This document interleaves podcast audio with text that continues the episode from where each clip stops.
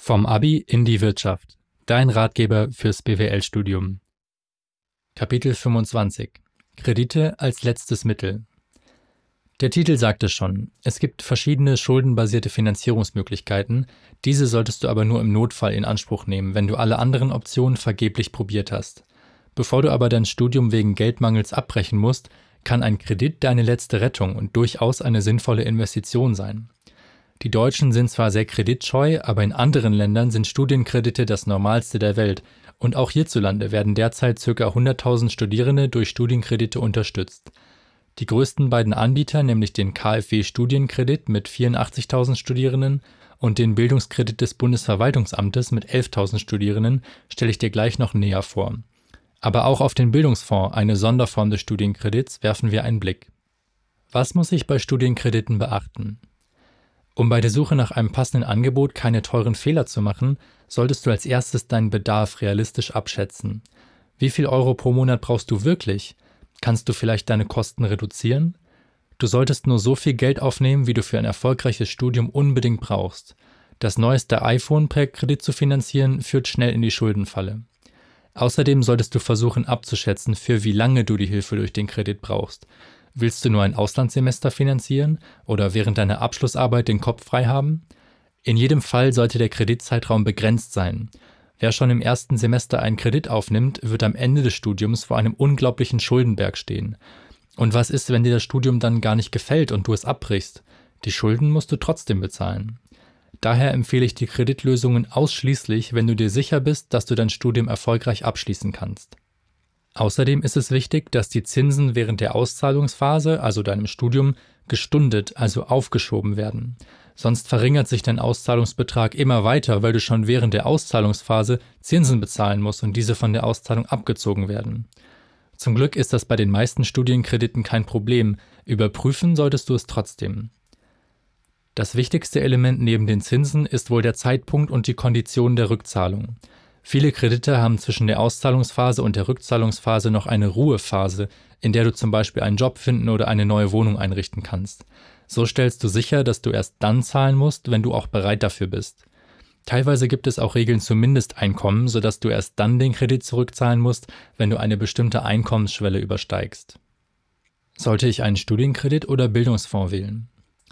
Neben dem klassischen Kreditmodell gibt es mittlerweile auch sogenannte Bildungsfonds. Hierbei zahlen Investoren oder Stiftungen Geld in einen großen Topf ein, aus dem dann die Kredite finanziert werden. Das Besondere ist, dass die Rückzahlung meistens nicht auf festen Zinsen basiert, sondern prozentual anhand des späteren Bruttoeinkommens bemessen wird.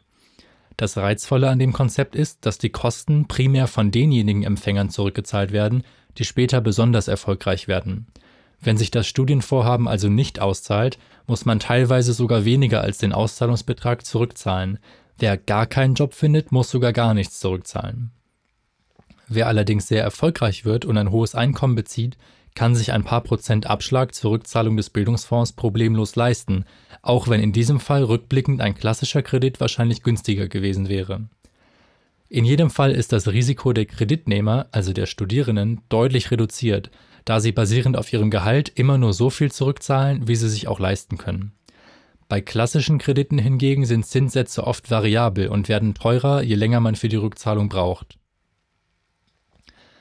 Beim Bildungsfonds von Career Concept gibt es zum Beispiel bis zu 1000 Euro pro Monat und zusätzlich maximal 10.000 Euro für Studiengebühren. Nach Abschluss werden dann für vier bis acht Jahre zwischen 2% und 10% des Bruttoeinkommens zurückgezahlt. Bei längerer Arbeitslosigkeit fällt die Rückzahlungsverpflichtung irgendwann sogar ganz weg. Weitere Anbieter sind zum Beispiel Deutsche Bildung oder Brain Capital. Bei letzterem werden Förderungen oft in Kooperation mit bestimmten Hochschulen, zum Beispiel der WHU, vergeben. Der Knackpunkt und gleichzeitig der mögliche Fallstrick bei einem Bildungsfonds ist, dass der Fonds nur dann profitiert, wenn du später ein hohes Gehalt bekommst.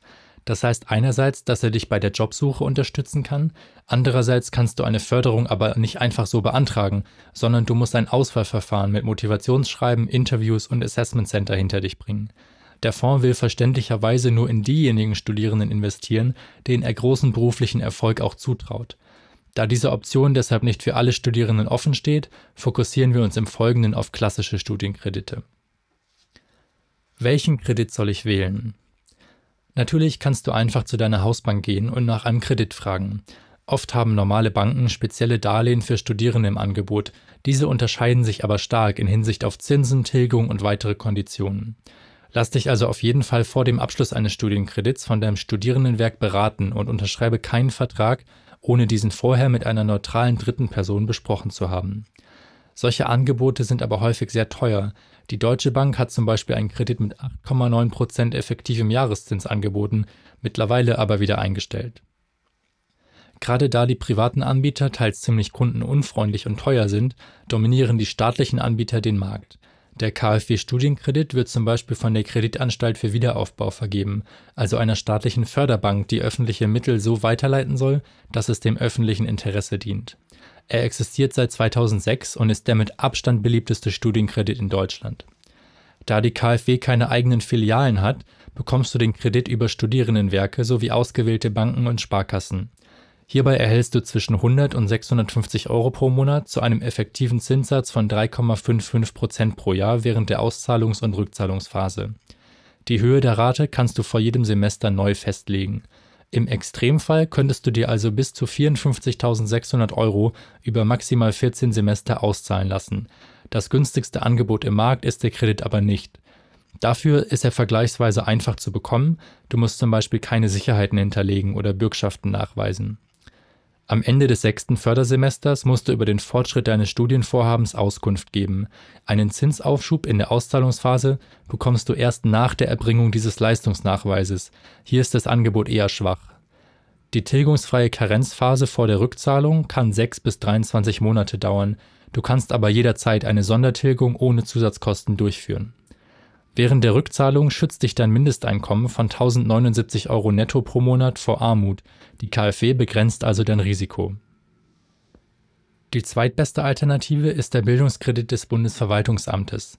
Er ist vor allem für fortgeschrittene Studienphasen konzipiert und mit anderen Angeboten wie BAföG und dem KfW Studienkredit kombinierbar.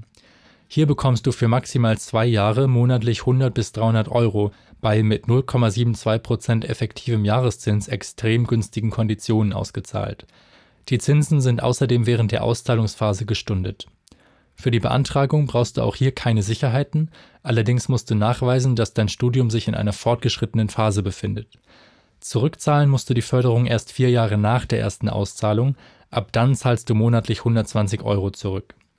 Ein Mindesteinkommen gibt es zwar nicht, du kannst aber die Stundung oder Reduzierung der monatlichen Rate beantragen. Und solltest du für eine einmalige Investition schnell viel Geld brauchen, kannst du sogar eine einmalige zusätzliche Sonderzahlung von 3600 Euro erhalten, solange du dabei die Gesamtsumme von 7200 Euro pro Person nicht überschreitest. Als allerletzter Rettungsring in der Not ist der Mikrokredit der EW Kuhlmann Stiftung konfitiert. Als letzter Rettungsring in der Not ist der Mikrokredit der EW Kuhlmann Stiftung konzipiert. Hierbei erhältst du innerhalb weniger Tage maximal 2000 Euro überwiesen, die dich zum Ende deines Studiums retten sollen. Dafür musst du aber ein Motivationsschreiben einreichen und nachweisen, dass du dein Studium in spätestens sechs Monaten abgeschlossen hast und du danach eine Berufstätigkeit und nicht etwa ein weiteres Studium anstrebst. Bis zu fünf Jahre kannst du dir mit der Rückzahlung Zeit lassen, ohne Zinsen bezahlen zu müssen. Theoretisch könntest du aber jederzeit die Gesamtsumme zurückzahlen. Erst wenn du nach fünf Jahren noch nicht alles zurückgezahlt hast, fallen dann recht hohe Zinsen an. Einen umfassenden Vergleichstest vom Zentrum für Hochschulentwicklung, aus dem auch alle hier genannten Informationen zu den Krediten und Fonds stammen, findest du unter diesem Link www.che-studienkredit-test.de